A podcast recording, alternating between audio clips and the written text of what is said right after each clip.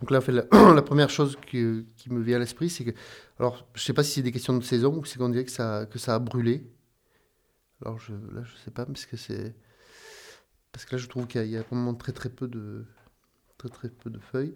Donc là aussi, c'est un paysage euh, représentatif de et plateau. Hein. donc c'est les régions d'Entrague avec les, avec les, avec les terrasses, les, les, les failles, comme on dit en, comme on dit en patois. Par contre, je pense que là, ce sont des hameaux qui vont pas forcément beaucoup évoluer en matière d'urbanisme.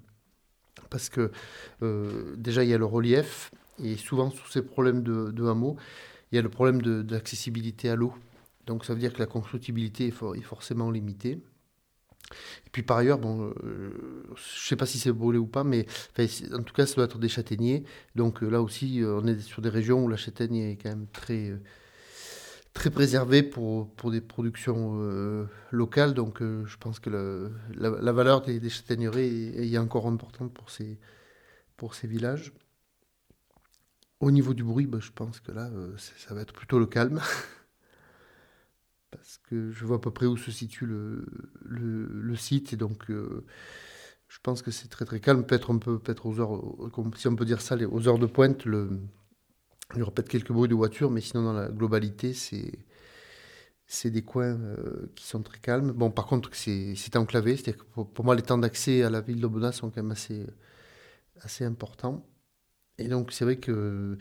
Après, c'est toute une autre problématique, je dirais, de. On parle beaucoup du Grenelle de l'environnement, mais là, dans bien souvent des cas, de chaque maison, il y a, il y a deux véhicules.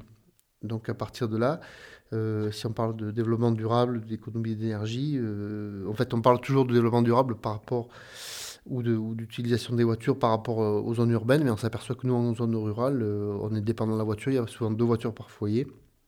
Et en fait, je ne sais pas si le, covoiturage, d'une part, est bien développé, et d'autre part, est-ce qu'il ne pourrait pas y avoir aussi justement des, des, véhicules qui fonctionneraient avec autre chose que du, autre chose que du pétrole?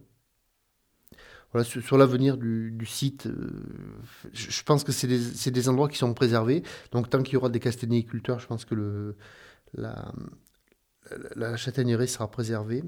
Par contre, euh, s'il y, a une déperdition euh, au niveau des castagniculteurs, c'est des paysages qui vont se s'embroussailler et puis les châtaigneries seront, seront abandonnées.